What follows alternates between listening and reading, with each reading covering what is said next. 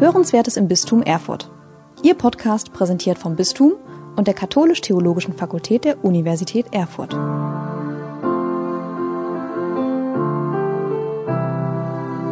Herzlich willkommen zum dritten Teil unserer Sommerreihe Mein eine Weltjahr, der Podcast, in dem wir Grenzen sprengen und Brücken bauen. Wir bringen Ihnen die Welt ins Wohnzimmer und sprechen mit jungen Menschen aus unserer Diözese über ihr Jahr in der Welt, für die Welt, über das Motto Mitleben, Mitarbeiten, Mitbeten, über ihre Erfahrungen, den Blick von außen und was sie wieder mitgebracht haben. Ich bin Aidin Plachta und Referentin für das katholische Hilfswerk Missio und ich habe heute zwei besondere Gäste bei mir, Annalisa Werner und Paula Greiner-Bär mit persönlichen Erfahrungen aus dem Heiligen Land, denn sie sprechen heute über ihr Jahr in Israel und Palästina. Sie waren dort über den Deutschen Verein vom Heiligen Land im Einsatz als Volontäre in Jerusalem und Bethlehem. Shalom, Chavarim. Shalom. Shalom. Annalisa, du bist erst vor wenigen Tagen aus Jerusalem zurückgekehrt. Die Erfahrungen sind noch ganz frisch. Bevor wir darüber reden, magst du dich selbst ganz kurz vorstellen? Ja, sehr gerne. Also ich bin Annalisa und genau, ich bin jetzt 20 Jahre alt. Ich war für ein Jahr in Jerusalem und habe dort bei Borromeerinnen gewohnt. Genau, dies ist ähm, ein Konvent in der deutschen Kolonie mitten in Jerusalem. Und ja, ich werde jetzt dann im Anschluss studieren in Marburg Vergleichende Kultur- und Religionswissenschaften. Wie bist du darauf gekommen, ein Jahr im Ausland zu verbringen? Was war deine Motivation? Mm, eigentlich wusste ich noch gar nicht so wirklich, was ich machen sollte nach dem Abi. Und da ich schon 2017 einmal in ähm, Israel-Palästina war, über den Deutschen Verein vom Heiligen Lande, ähm, hatten wir uns dann halt dazu entschlossen, den Verein vielleicht also da auch Unterstützer zu werden und haben dann immer eine Zeitschrift von denen bekommen. Und dort dürfen Freiwillige immer berichten. Und dann war das so ungefähr im Herbst, als ich in der 12. Klasse war. Und da meinten meine Eltern, ach Anna, du weißt doch eh noch nicht genau was, willst du dich nicht einfach mal spontan bewerben? Einfach nur, damit du was in der Tasche hast zur Not. Und am Anfang dachte ich so, ja, okay, kann ich ja mal machen. Ähm, hört sich ganz interessant an. Und dann ähm, hatten wir auch im Dezember ein Kennenlernseminar, das war alles online. Und da haben mich einfach unsere beiden Referentinnen, Anna und Sanna, so sehr überzeugt von der Idee, dass ich mir ganz sicher war danach, jetzt will ich das machen und ich will da unbedingt hin. Genau. Und, und warum hast du dich für Jerusalem entschieden? Oder kannst du mal so ein paar Hintergründe auch zu Jerusalem sagen? Also ähm, selber entschieden dazu habe ich mich nicht wirklich, weil ähm, man kann dort seine drei Präferenzen angeben, was man gerne machen möchte als Einsatzstellen. Die sind nämlich über das ganze Land verteilt. Ähm, und Genau, es war mehr oder weniger Zufall, dass ich nach Jerusalem gekommen bin. Aber ich hätte mir keine bessere Stadt für mich vorstellen können. Es war perfekt, weil Jerusalem ist an sich eine so vielfältige Stadt. Also man läuft zehn Minuten und man ist in einer komplett anderen Welt. Ähm, also wir haben in der German Colony gelebt, das ist in Westjerusalem. Das ist schon ziemlich westlich dort alles. Also da hat einem auch am Anfang die Umstellung gar nicht so schwer gefallen, weil ja, da laufen auch schon Leute auch in kurzen Klamotten rum und man hat jetzt nicht so ein Problem damit, wenn man ähm, mit T-Shirt rausgehen konnte. Aber andererseits ist man dann zehn Minuten weitergelaufen oder eine halbe Stunde und dann war man auf einmal mitten im Orion beim Damaskus-Tor. Das war auch sehr eindrucksvoll alles. Dankeschön. Deinen ersten Rundbrief überschreibst du mit dem Titel Your Life Will Never Be the Same. Was hat es damit auf sich? ähm, das ist ganz witzig. Als ich aus dem Flugzeug gestiegen bin, da läuft man dann ja immer so durch so Tunnel und rechts von mir war so ein Plakat, wo genau dieser Satz drauf stand oder dieses Zitat. Und irgendwie hat mich das so das Erste, was ich von diesem Land mitbekommen habe, dieses Zitat. Und ich habe es schnell fotografiert und es hat mich vor allem in den ersten Wochen sehr geprägt ähm, und auch sehr begleitet, weil sein Leben, also es ist ein ganz anderes Leben, was man dort führt in Jerusalem. Das ist total ähm, geprägt durch die Religion, durch die anderen Kulturen und ich glaube, das macht auch mit einem selber was. Und deswegen, glaube ich, sieht man jetzt auch vor allem im Nachhinein ganz viele Dinge ganz anders. Wir wollen so ein bisschen weitersprechen über die drei Begriffe mit Leben, mit Arbeiten, mit Beten und wollen als nächstes mit Leben kommen. Du warst als Volontärin im St. Charles Hospital und da leben acht Schwestern, die sich ursprünglich um Alten- und Krankenpflege bemüht haben, später um die Beherbergung von Pilgern auch. Und heute gehört ein Kindergarten zum Pilgerhaus. Wie wurdest du hier aufgenommen oder haben sich die Schwestern besonders gefreut, auch dass nach anderthalb Jahren endlich wieder Volontäre kommen können? Ja, auf alle Fälle. Also ich habe jetzt auch vor allem letzten Wochen noch mal sehr viel darüber nachgedacht. Das war das allererste Mal dort anzukommen und wir hatten so ein großes braunes Schultor und es hat sich geöffnet und wir kamen auf den Schulhof, also das Kindergarten-Schulhof. Ähm, und dann standen diese acht Schwestern dort und sie haben so gestrahlt, als wir ankamen und wir hatten gleich das Gefühl, irgendwie in einer Familie aufgenommen zu werden.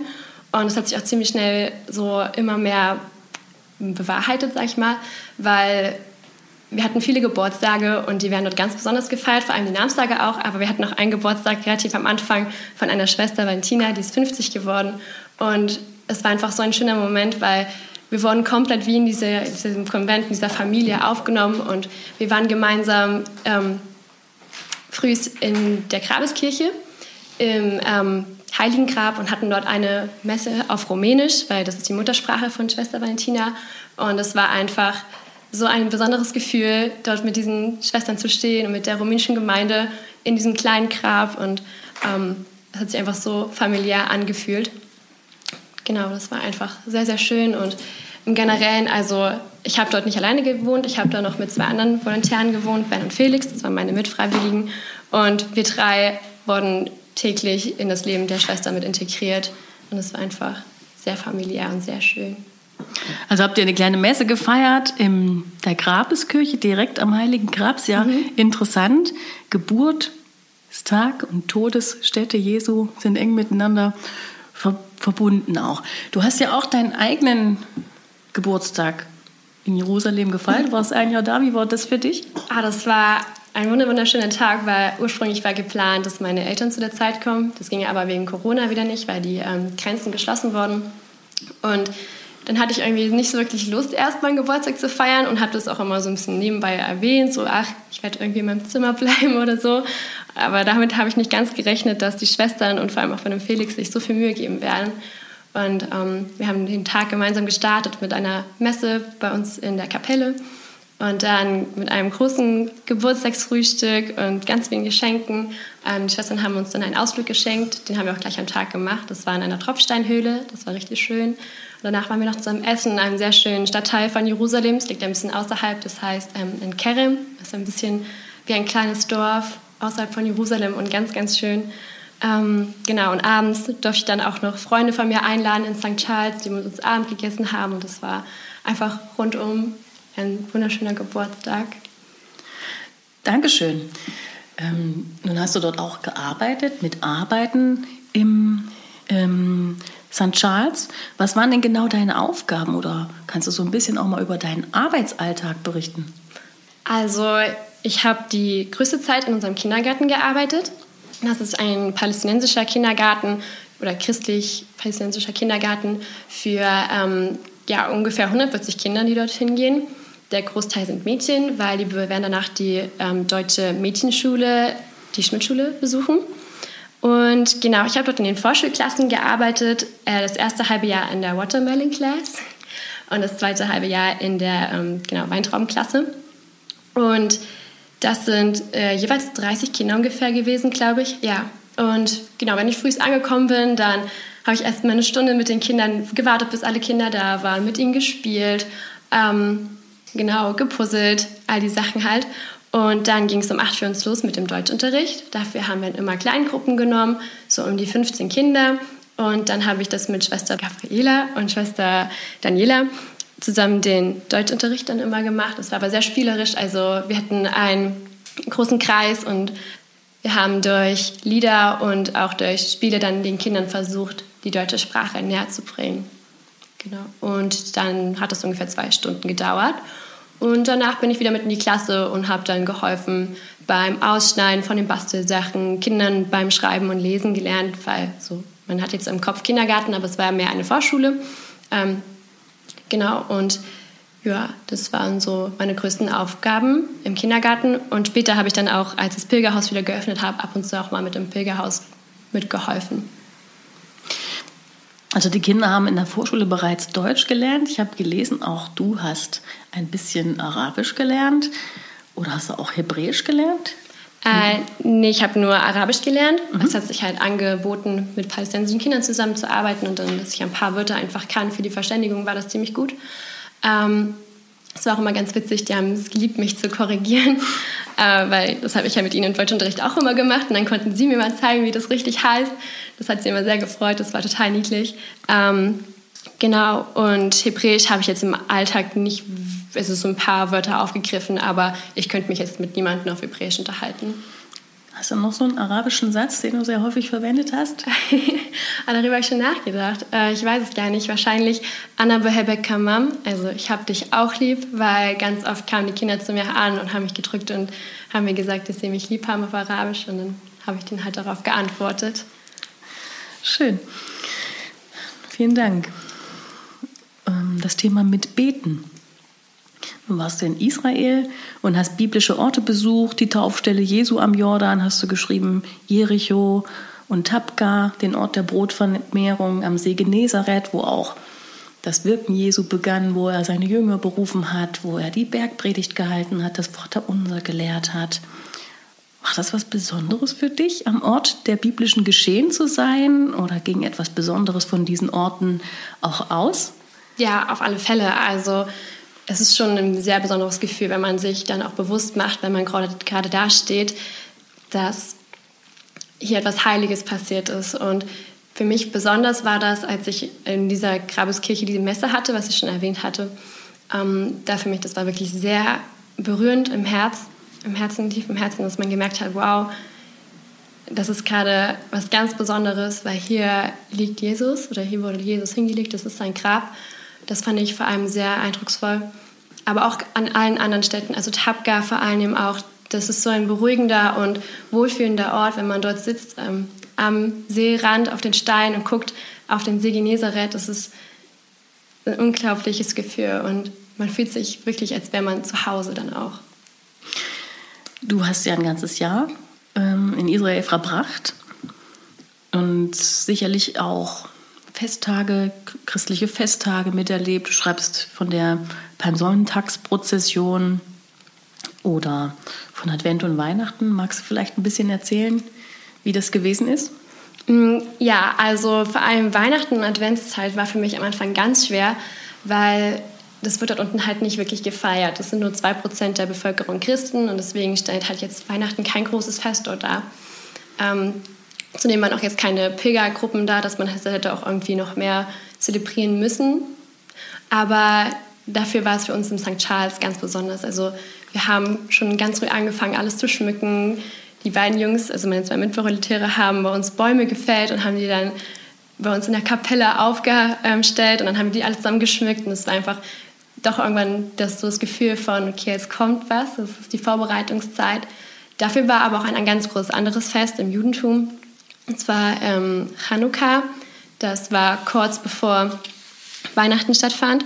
Und Hanukkah, ich glaube, äh, jeder kennt vielleicht diesen Leuchter mit diesen acht Armen. Und da wird jeden Abend auch ein Licht angezündet. Und da merkt man auch vielleicht ein bisschen eine Parallele zu unserem ähm, Adventskranz. Und es war auf alle Fälle auch dann sehr schön, das mitzubekommen, weil dadurch waren trotzdem überall Lichter. Und vor allem abends durch die Altstadt, wenn man dann in Hanukkah da lang gelaufen ist, dann hat man schon immer so das Gefühl gehabt, hier passiert gerade gleich irgendwas richtig Tolles. Und dann hat man schon Gesänge gehört und man geht durch die Altstadt und dann tanzen so viele Menschen vor einem. Und es ist total eindrucksvoll, das zu sehen und sich anzugucken, es ganz anders ist, als wir vielleicht jetzt unsere besinnliche Weihnachtszeit haben, sondern es wird da eher gefeiert, richtig. Und es war aber auch total interessant. Und dann genau an Weihnachten selber, da waren wir erst bei uns in der Messe im St. Charles und dann sind wir danach nachts um zwei mit den Benediktinern von der Domitio ähm, nach Bethlehem gelaufen. Und das war auch ein total schönes Erlebnis, weil haben auch ganz viele andere Volontäre mitgemacht. Und das ist eigentlich ein zweistündiger Spaziergang gewesen. Es war jetzt nicht so irgendwie, ich dachte irgendwie, wir müssen jetzt gleich total wandern, aber es war total entspannt und total schön. Und dann waren wir früh in der Geburtskirche, ich glaube um fünf sind wir angekommen ungefähr. Ja, wir haben ein bisschen länger gebraucht. Ähm, und dann saßen wir da unten in so einer kleinen Kapelle. Das war ähm, mitten in Stein gehauen, eine Kapelle. Und dann haben wir da früh eine Morgenandacht gehalten. Das war auch wunderschön. Genau. Dann an Ostern. Das war auch sehr, sehr interessant, ähm, weil da konnten dann schon wieder Pilgergruppen kommen und es war generell, die ganze Altstadt war voller Menschen. Und mm, an Ostern generell war auch ein bisschen diese Parallele, dass gerade Ramadan war und auch noch Pessach. Das sind also drei sehr hohe Feiertage in den drei Religionen, die in der Stadt halt dominieren. Und deswegen war das auch total besonders, weil irgendwie an jeder Ecke konnte man was sehen und in jeder Ecke war was los. Man hat natürlich aber auch gemerkt, dass die Spannungen sehr hoch waren. Ähm, das hat man schon doch auch gesehen, dass viel mehr ähm, Militärpräsenz da war. Ähm, genau, und das hat man auf alle Fälle auch mitbekommen. Aber Ostern an sich war wirklich toll, weil es wurden ganz viele Sachen angeboten. Die Palmsonntagsprozession, die total riesig ist, wo man dann vom Ölberg runter bis in die St. Anna-Kirche, das ist in der Altstadt, durchs Löwentor mit so riesengroßen Palmwedeln läuft. Und natürlich mussten wir uns auch einkaufen, weil die kleinen Kinder haben sich so gefreut, wenn man dann ein Palmwedel von ihnen gekauft hat. Und genau, überall waren dann Leute, die gesungen haben und getrommelt haben. Und es war einfach ein total schönes Gefühl von Gemeinschaft, wenn man dann runterläuft auf den Blick auf die Altstadt.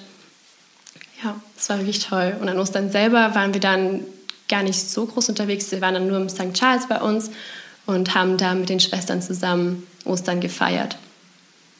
Da hast du ein ganz besonderes Ostern auch erlebt, denn dass diese drei Feste zusammenfallen, das kommt meines Wissens nur alle zehn Jahre vor. Ne? Ja. Und dann eine Woche nach dem ähm, äh, christlich-katholischen, evangelischen Osterfest ja noch das christlich-orthodoxe Lichterfest, auch mit Zentrum in der Grabeskirche. Da war die Hauptstadt bestimmt auch nochmal voll. Du sagtest, deswegen warst du auf der Stadtmauer unterwegs. genau.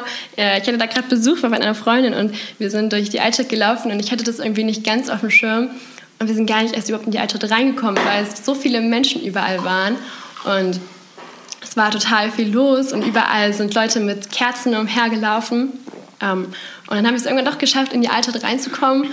Und dass wir beide einfach ein bisschen erschlagen waren von den ganzen Menschenmassen, die da auf einmal umhergelaufen sind mit ihren Kerzen, haben wir uns dann entschieden, doch vielleicht auf die Stadtmauer zu gehen und dann einfach von oben mal das Ganze anzugucken. Und das mhm. war dann auf alle Fälle die richtige Entscheidung. Und das war auch sehr schön. Ich fand das sehr interessant, als ich das in deinem Bericht gelesen habe, denn auch ich selber war an diesem Tag auf der Stadtmauer unterwegs. Vielleicht haben wir uns da ja gesehen. Ach, das ist ja witzig.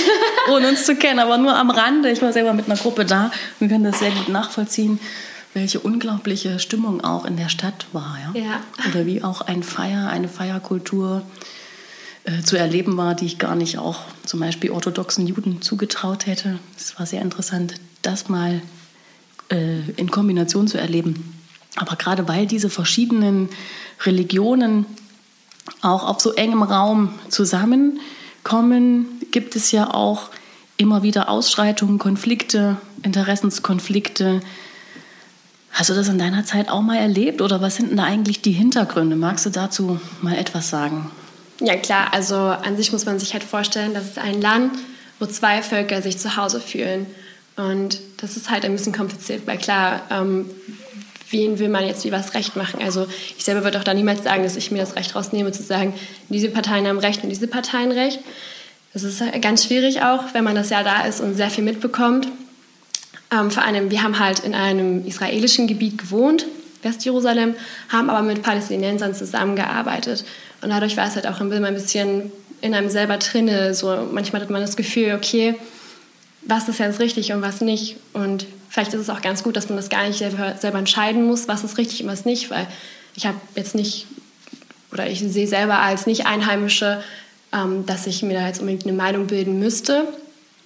Ähm, aber auf alle Fälle habe ich auch mitbekommen, dass was passiert ist.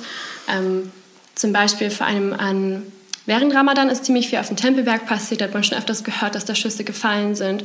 Was mich sehr betroffen hat, dass in der Al-Aqsa-Moschee ähm, geschossen wurde und wir haben kurz danach, ähm, standen wir in einem Aussichtspunkt und haben auf die Al-Aqsa-Moschee geblickt und haben gesehen, dass da Löcher in den Scheiben waren. Und das hat dann auf einmal, das, was man nur hört, kriegt man dann auf einmal, sieht man dann auch auf einmal. Und das war für mich sehr, ja, irgendwie bedrückend auch, muss ich sagen. Mhm. Vor allem auch als wir in Hebron waren, haben wir auch ähm, das ziemlich stark mitbekommen, denn Hebron ist eine Stadt, wo, also die liegt in der Westbank, in Palästina in dem Sinne. Und dort sind aber in Hebron israelische Siedlungen und die sind völkerrechtlich illegal. Und dann kriegt man auf einmal diese Präsenz doch schon sehr stark mit, dass auf einmal mitten auf der Straße dann Checkpoints sind oder irgendwelche Mauern. Die Militärpräsenz ist auch ganz, ganz hoch dort. Und wir sind unten durch den Markt gelaufen in der Altstadt und über uns waren Gitter und ähm, also wir waren auf der ähm, palästinensischen Seite von Hebron unterwegs. Und dann haben wir über den Gittern zum Beispiel Wachtürme gesehen oder israelische Flaggen. Und das ist dann schon irgendwo ein Gefühl von, okay, also für mich ist es gerade nur ein Ausflug und ich kann ein paar Stunden wieder zu Hause sein. Für manche Menschen stellt das aber die Lebensrealität dar. Und es hat mich irgendwie sehr bedrückt, muss ich auch sagen. Also es ist nicht immer alles sehr einfach dort gewesen. Zum Konflikt schreibst du ja in deinem Rundbrief, man lernt schnell, wenn es angebracht ist, die Wahrheit zu sagen oder doch lieber eine Notlüge zu erzählen. Ähm, so ähnlich verhält es sich auch mit der Geschichte über das Land. Gibt es verschiedene Wahrheiten? Das ist ein Zitat aus meinem ersten Rundbrief, da habe ich auch selber noch gar nicht so viel mh, hm, wahrscheinlich gewusst oder auch gar nicht so bewusst wahrgenommen auch. Aber ähm, ich meinte vor allem damit, man wird, wenn man Leute kennenlernt, schnell gefragt, ach, hast du schon Hebräisch gelernt oder ach, hast du schon Arabisch gelernt, je nachdem, mit welcher Partei man sich jetzt mal spricht. Und es war manchmal ein bisschen schwer, weil ähm, ich wollte jetzt nicht irgendwelchen Israelis gleich sagen, die ich abends irgendwo getroffen habe, vielleicht mit denen wollte ich aber noch gemütlich in irgendwo in der Bar sitzen und gleich sagen, ja, ja, ich habe schon Arabisch gelernt und ich arbeite auch mit äh, palästinensischen Kindern zusammen, weil man schon mitbekommen hat, dass dann manchmal negative Reaktionen auf sowas kamen, wenn zum Beispiel andere Volontäre davon berichtet haben. Und ähm, deswegen habe ich dann manchmal halt einfach gesagt, nee, ich habe es noch nicht geschafft oder genau, habe das halt einfach ein bisschen, bin ein bisschen umgangen mit dem Ganzen. Ähm, und das mit den Wahrheiten über das Land, mit der Geschichte über das Land, das ist halt so, dass halt, kommt also immer ganz drauf an, welche Person dir gerade was erzählt. Also man muss auch immer im Hinterkopf haben, das sind halt Menschen, die von Geburt an geprägt wurden von ihren Großeltern und von ihren Eltern, von ihren Vorfahren. Ähm, und die daher deshalb vielleicht auch eine ganz andere Realität sehen, als wie sie zum Beispiel sehen über wie das Land Israel zum Beispiel auch entstanden ist. Es gibt ja auch Bemühungen im Heiligen Land äh, für die Zusammenarbeit zwischen Israelis Palästinensern. Ist dir das auch begegnet oder verschiedene Organisationen, die sich dafür stark machen? Mhm. Also wir hatten Anfang Dezember ein Volontärstreffen von der Deutschen Botschaft organisiert bekommen. Und dort hatten sie ähm, so eine Organisation, die heißt MIET, eingeladen. Und das ist eine Begegnungsorganisation oder ja, die versuchen Begegnungs, eine Begegnungs Sie versuchen, eine Begegnungsstätte zu sein für Israelis und Palästinenser, ähm, aber mit dem Hintergrund, dass sie über technische Probleme reden. Oder ich glaube, sie ähm, machen auch, oder sie entwickeln auch Sachen teilweise, ich habe das nicht mehr ganz so im Kopf. Ähm, und darüber, dass sie was zusammen, an was zusammenarbeiten, versuchen sie ja die Zusammenarbeit zwischen Israelis und Palästinensern so ein bisschen ähm, ja, besser hinzubekommen. Was wünschst du den Menschen im Heiligen Land? dass sie ihren Frieden mit sich selber finden. Dankeschön. Paula, Merhaba oder Salam alaikum, Shalom auf Arabisch. Magst du dich vielleicht zuerst auch ganz kurz selbst vorstellen? Ja, sehr gerne. Also ich bin Paula Krenner-Bär und bin jetzt aktuell wissenschaftliche Mitarbeiterin an der Uni Erfurt, habe Theologie studiert und ähm, ja, auf dem Weg zum Theologiestudium habe ich noch einen kleinen Abstecher über meinen Freiwilligendienst in Israel gemacht nach dem Abitur und war da in der Zeit an der Bethlehem Universität. Du warst in Bethlehem. Wieso Bethlehem? Kannst du dazu vielleicht ein bisschen was sagen? Also auch zur Bedeutung des Namens oder Hintergründe der Stadt? Ja, wieso Bethlehem? Die Frage habe ich mich damals, als der Anruf kam, auch gestellt. Weil ich hatte mich eigentlich für ganz andere Stellen beworben. Annalisa hat es ja vorhin schon gesagt, dass man eigentlich drei Wunschstellen angibt und Bethlehem stand gar nicht drauf. Und ähm, ich wollte auch eigentlich lieber nach Jerusalem oder auch nach Tabga. Und dann kam eben der Anruf von der damaligen Referentin und hat gefragt, hier Paula, kannst du dir nicht auch vorstellen, nach Bethlehem zu gehen? Und mein erster Gedanke war so, oh Gott, bitte nicht Bethlehem. Ich war 2013 schon mal mit einer Pilgergruppe dort und mein Eindruck von Bethlehem war, es stinkt, es ist dreckig und es liegen tote Katzen am Straßenrand. Und dieses Bild hatte ich im Kopf und dann dachte ich so, oh Gott, wenn du jetzt absagst und sagst, du gehst nicht nach Bethlehem, vielleicht wird es dann gar nichts. Und ähm, ja, dann habe ich mich einfach darauf eingelassen und wollte der Stadt gerne eine zweite Chance geben. Und die habe ich dann genutzt. Und jetzt warst du ein Jahr in Bethlehem. Und jetzt war ich ein Und Jahr zum in Thema Bethlehem. Mitarbeiten. Wo warst du da genau? Und was hast du da gemacht? Genau, also ich war eben an der Katholischen Universität in Bethlehem, die 1973 von den De La Salle-Brüdern, also von einer Schulbrüderschaft eigentlich aus Amerika stammt, gegründet worden ist und auch unter päpstlicher Schirmherrschaft steht, also damals unter Papst Paul VI. und eben bis heute in enger Verbundenheit auch zum Vatikan. Und auch wenn es, ich betone das mit der Katholischen Universität so, ähm, weil 70 Prozent der Studierenden Muslime sind und eben nur 30 Prozent Christen und von diesen 30 Prozent Christen nur in Anführungszeichen 2 Prozent Katholiken. Und das funktioniert aber wunderbar. Also das ist ein total tolles Miteinander auf dem Campus und ähm, wenn Besuchergruppen da waren, was auch zu meinen Aufgaben gehört hat, dass ich die rumführe, dass ich den, den Campus zeige, die verschiedenen Fakultäten, ähm, dann kam ganz oft die Frage, ja, wie funktioniert das hier mit dem religiösen Zusammenleben? Und ähm, da ging es nicht drum, oder das haben die Studierenden ganz oft geantwortet, es geht nicht drum, Muslima, Muslim oder Christin oder Christ zu sein, sondern die identifizieren sich ganz stark darüber, dass sie Palästinenser und Palästinenserinnen sind. Und ähm, das ist das, was dann die Gemeinschaft an der Uni auch trägt. Und was waren an der Uni genau deine Aufgaben? Genau, also unter anderem, das hatte ich ja eben schon kurz erwähnt, dass ich Besuchergruppen, Pilgergruppen mhm. geführt habe, wenn die kamen, sowohl englischsprachig als auch deutschsprachig. Ich war da natürlich eher für die deutschsprachigen Gruppen zuständig. Dies waren ganz unterschiedliche ähm, von der Europäischen Bischofskonferenzdelegation oder auch aus Münster oder von verschiedenen Hochschulgemeinden, eben auch Pilgergruppen in den Semesterferien, die da waren. Ähm, genau, und das hat immer sehr viel Spaß gemacht. Ansonsten war ich eher im Büro, habe die deutsche Webseite der Uni mitbetreut, habe bei verschiedenen ähm, universitätsinternen Veranstaltungen Fotos gemacht und, und, Artikel geschrieben, Beiträge geschrieben. Und eben auch, wenn Förderinnen oder Förderer kamen, ähm, zum Beispiel auch aus der Schweiz oder weltweit, dann habe ich die eben bei ihren Besuchen, bei den Tagen, die sie auf dem Campus verbracht haben, begleitet. Ich habe auf deinen Fotos auch erkannt, Joachim Gauck und Thomas Gottschalk, kann das sein? Muss man dafür extra nach Israel fahren? Ja, muss man vielleicht nicht. Die kann man natürlich auch gut in Deutschland treffen. ähm, genau, und die habe ich tatsächlich auch nicht in Bethlehem, sondern in Jerusalem beide getroffen, so. also in der Domizio-Abtei, ähm, beide im Advent, wenn ich mich richtig erinnere, damals 2015. Ähm, Joachim Gauck war ähm, aus Diplomat pragmatischen Gründen da, aber auch um Urlaub zu machen im Advent. Und ähm, Thomas Gottschalk war auf, äh, ja, eigentlich auch auf einer privaten Reise unterwegs und die Brüder aus der Domizio haben ihn damals eingeladen, ob er nicht sein damals aktuell erschienenes Buch, äh, seine Biografie eben vorstellen will. Und so kam dann die Begegnung. Ja. Es ist halt ein Land der Begegnung. Auf jeden Fall. Und jetzt habe ich ähm, auch gelesen, du hast nebenbei auch andere Dinge immer mal gemacht. Du warst mal bei einer Olivenernte oder hast auch mal soziale Projekte besucht mhm. und dich da ein bisschen mit äh, beteiligt. Magst du darüber noch ein bisschen was erzählen? Ja, total gerne. Also das war wirklich auch eine sehr schöne Erfahrung in Emmaus Kubebe. Das ist ähm, ein bisschen nördlich von Jerusalem, eines der Emmause. Mhm. Ich weiß nicht, wie der Plural ist, aber wo man sagt, vielleicht war das der Ort Emmaus, ähm, wo ja, das, was wir heute Ostermontag feiern, vielleicht geschehen sein könnte.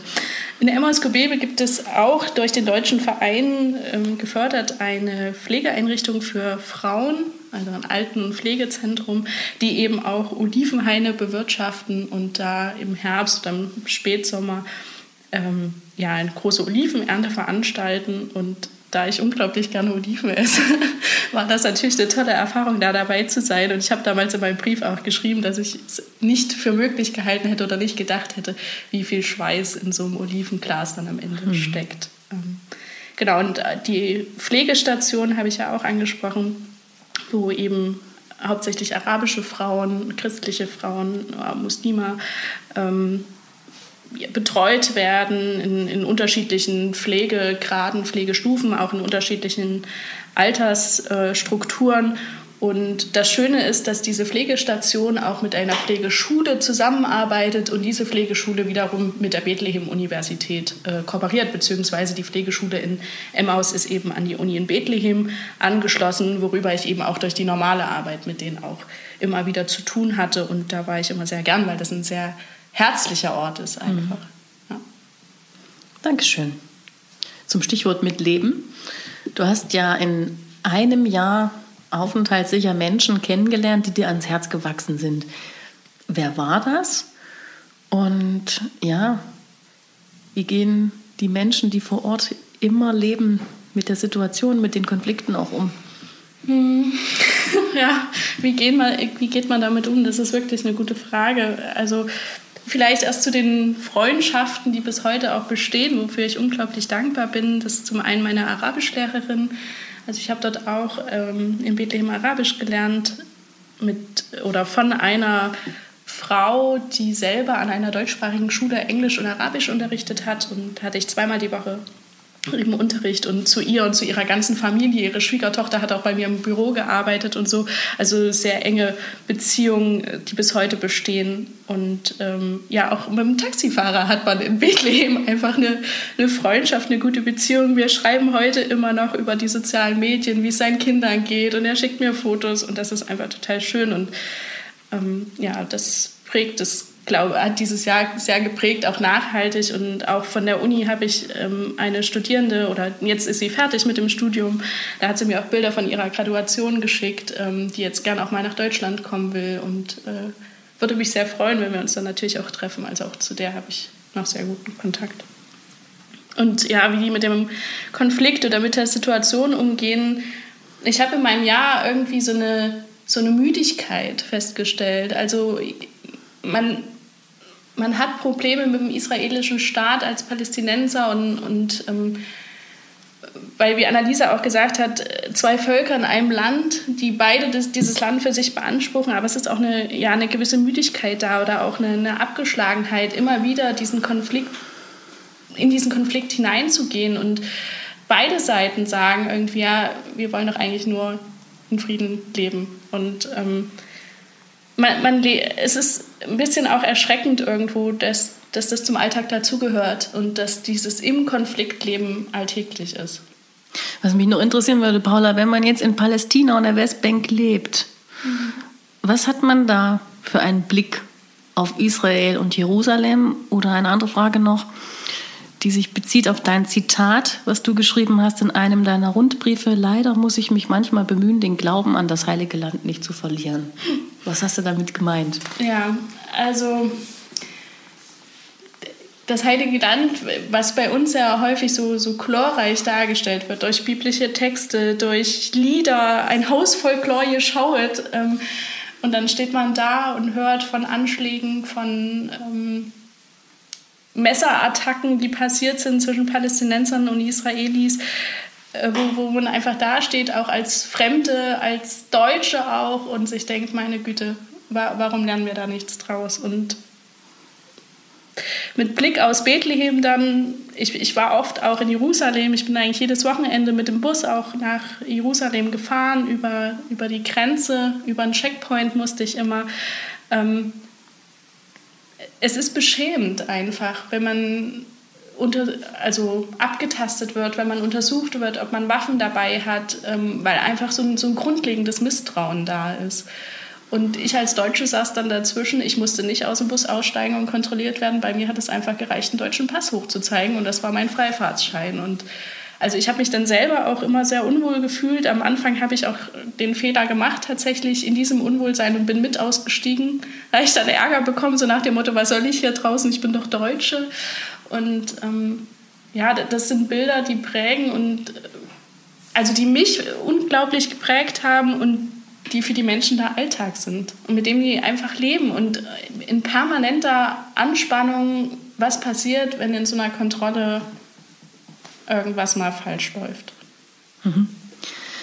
Ähm, hat das vielleicht dein Mitbeten beeinflusst? Wie konntest du deine eigene Spiritualität leben? Ob es meine Spiritualität äh, verändert hat, weiß ich nicht. Auf jeden Fall sehr viel tiefer geprägt, gerade wenn man an den Orten dieses Glaubens, an, an, an den Wurzeln wirklich ist, die, die Orte erlebt, die Menschen da erlebt. Diesen tiefen Glauben auch, weil wir das eben auch mit dem Zitat hatten, man verliert manchmal den Blick für das Heilige, wenn man an diesen Orten dann konkret ist und, und auch die Leute beobachtet, was es für sie bedeutet, da an, an den Orten zu sein. Das ist einfach unglaublich faszinierend und das macht auch was mit einem. Also wenn ich heute manchmal so Diskussionen, gerade auch im synodalen Weg und so um den Heiligen Geist höre, dann denke ich mir an diesen Orten. Ich glaube, ich habe an keinem Ort so sehr den Heiligen Geist gespürt wie vielleicht in der Grabeskirche.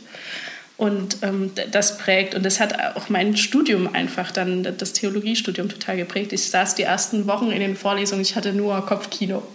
Also ich hatte immer diese Orte vor Augen, die, die Begegnung mit den Menschen da. Und ähm, von daher vielleicht die eigene Spiritualität durch, ja, vielleicht die, die ja, im wahrsten Sinne des Wortes spirituellen Erfahrungen, aber dann eben auch die, die Prägung für das Studium mit den Bildern im Kopf. Du hast in der Folge dann Theologie studiert und sogar eine Abschlussarbeit geschrieben im Neuen Testament zum Thema Wo ist der neugeborene König der Juden? Matthäus 2,2. Und hier Orte und Räume in der matthäischen Kindheitserzählung untersucht. Dafür wurdest du sogar mit dem Förderpreis der Katholischen Fakultät der Universität ausgezeichnet. Wie viel hat das mit deiner Zeit in Bethlehem zu tun? Muss ich wahrscheinlich auch gar nicht fragen. Er schließt sich ein bisschen selbst. Aber was bewegt dich da noch heute? Oder wie betrachtest du das auch mit ein bisschen Abstand? Es ist ja jetzt schon ein bisschen auch her. Ja, also dass es mich geprägt hat und dass Bethlehem irgendwie vorkommen musste, ähm, war naheliegend. Ähm, gerade das Matthäusevangelium hat mich in der Zeit auch sehr begleitet. Also, weil wir ja vorhin auch schon über den Berg der Seligpreisung und die Bergpredigt gesprochen haben, die ja nun mal im Matthäusevangelium auch zu lesen ist oder von der auch Matthäus berichtet. Und ähm, neben Lukas eben das auch das einzige Evangelium mit der Kindheitserzählung ist. Und ich, ich war an diesem Ort, wo vermutlich, man muss das natürlich immer auch in Anführungsstrichen sehen, ähm, dieses Wunder passiert ist, dass eben der Messias auf die Welt gekommen ist. Und ja, das wollte ich einfach irgendwie gern auch aufgreifen in meiner Abschlussarbeit. Und so ist es dann dazu gekommen. Ich wollte gern geografisch arbeiten, weil ich geografisch einfach Israel auch total faszinierend finde. Ähm, da, dass es zu den Orten, die dann sehr geografisch gemeint war, auch soziale Räume äh, mit hinzugekommen sind. Das hat dann so die Arbeitsdynamik irgendwie ergeben. Aber genau, also da war auf jeden Fall die, die Verbindung oder der Wunsch, das aufzugreifen, mitzunehmen, sehr, sehr groß. Dankeschön. Darf ich fragen, was hast du mit dem Preisgeld gemacht? Das Preisgeld habe ich zum einen für eine mögliche nächste Israel-Reise zur Seite getan. Und ähm, ja, war also logisch. Und den Rest habe ich jetzt äh, in meine weiteren Projekte an der Uni investiert. Danke, Paula. Annalisa. Ähm, Israel, besonders Jerusalem, ist ja ein Ort, an dem das jüdische Leben das Stadtbild prägt und wo man wie an keinem Ort der Welt auch orthodoxen Juden begegnet, die äh, als Juden auch deutlich erkennbar sind. Ähm, du hast die Gedenkstätte Yad Vashem besucht. Wird man da auch als Deutsche mit der eigenen Geschichte konfrontiert und mit diesem dunklen Teil unserer Geschichte. Wie war das für dich, von außen, aus einem anderen Land heraus, das zu betrachten? Ja, also es war ein sehr, sehr schwerer Tag. Und ich war zweimal innerhalb von zwei Wochen dort.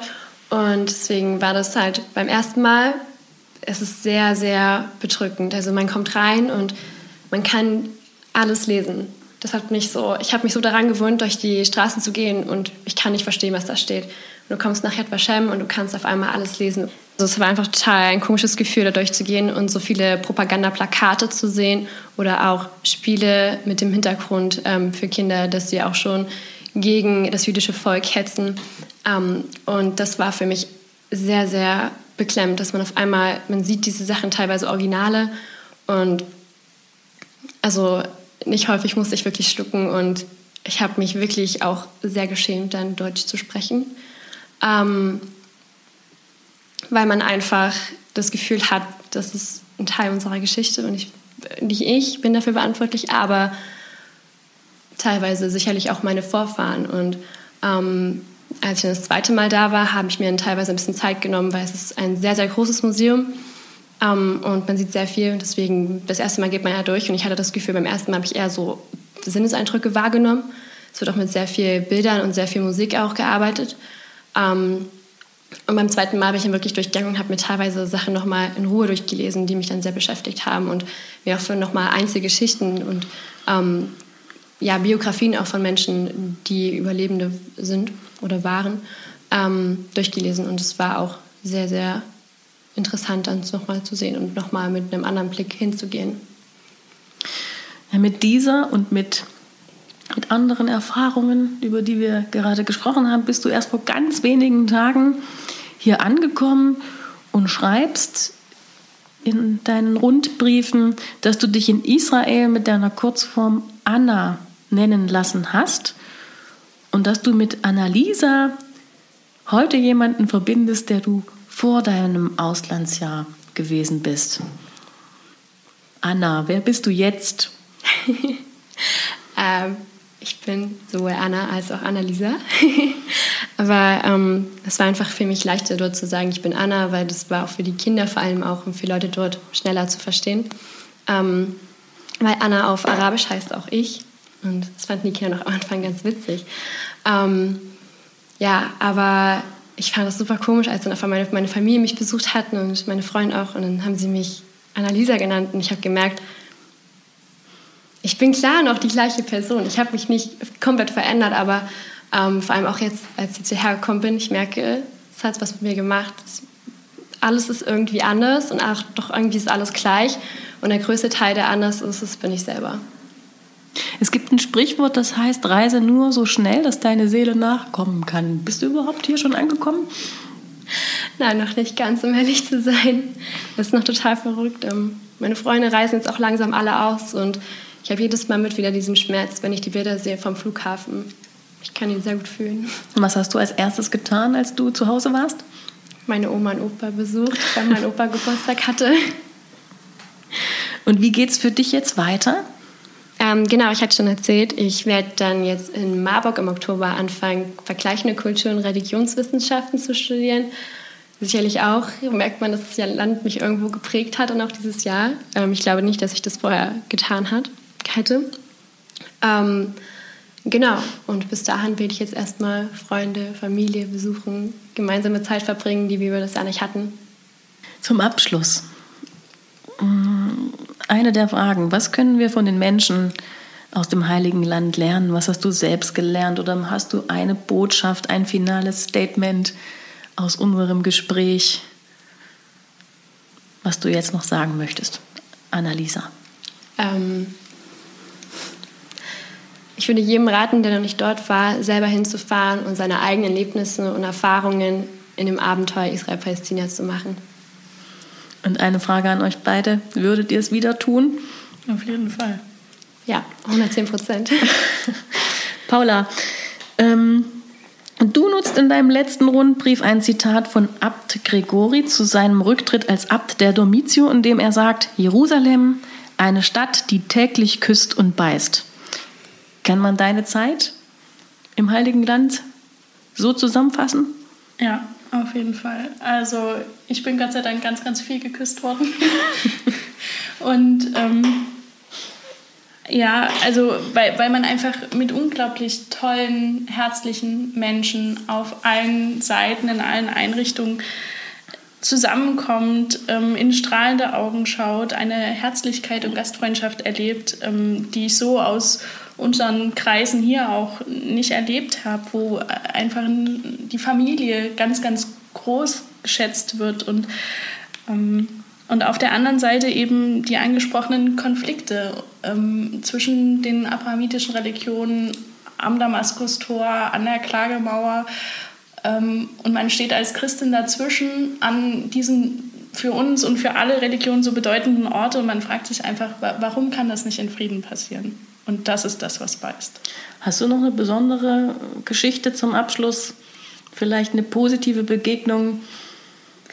Ja, tatsächlich, das war relativ am Ende meines Aufenthaltes, ähm, bin ich auch so bisschen reumütig schon, dass es bald vorbei ist, durch die Altstadt gelaufen und dann an einem der Tore, am, am Jaffa-Tor, ähm, hat mich eine muslimische Familie angesprochen, ob ich nicht von ihnen ein Foto machen kann. Ich glaube, die waren auch gar nicht aus, aus Israel oder Palästina. Ähm, und sie wollten eben gerne ein Foto. Und ich war gerade dabei, schon mit deren Handy das zu machen. Und da kam ein, ein jüdischer junger Mann und meinte, ja, stell dich doch dazu, ich mache das Foto, ist gar kein Problem. So, und die muslimische Familie ist so ein bisschen skeptisch, so, warum, was mischt er sich jetzt ein, so nach dem Motto. Und dann hat er ganz viele Fotos gemacht, ja, und guck mal, ob das so passt und so. Und, und ich stand halt mit dieser äh, muslimischen Familie da und gleich so Arm um mich gelegt und alles. Und es war total schön. Und dann ist der jüdische Mann weitergegangen und dann fragte mich die, die Muslima, die Mutter, ja, du bist doch aber Christin, so nach dem Motto, habe ich an deinem Kreuz um, um den Hals erkannt. Ich so, ja. Und dann hat sie gesagt, ja, ich wünsche dir noch einen schönen Tag und der Gott unserer drei Religionen möge mit dir sein. Und das war so der, glaube ich, das Abschlusswort, auch was ich für das Jahr gebraucht habe. Paula, Annalisa, schön, dass ihr da wart. Shukran Chasilan, vielen Dank auf Arabisch. Yalabai und Shalom. Danke für das Gespräch. Auch in diesem Jahr starten wieder Freiwillige aus unserer Diözese ins Heilige Land und in andere Länder. Wenn auch du Interesse hast, mal ein Jahr im Ausland zu verbringen oder dich weltkirchlich zu vernetzen, finden sich alle weitere Informationen und Links im Begleittext zu diesem Podcast. Liebe Hörerinnen und Hörer, vielen Dank fürs Zuhören. Vielleicht begegnen wir uns wieder zu Themen über Gott und die Welt. Auf Wiedersehen, Ihre Aidin Plachta von Mission. Sie hörten Hörenswertes im Bistum Erfurt.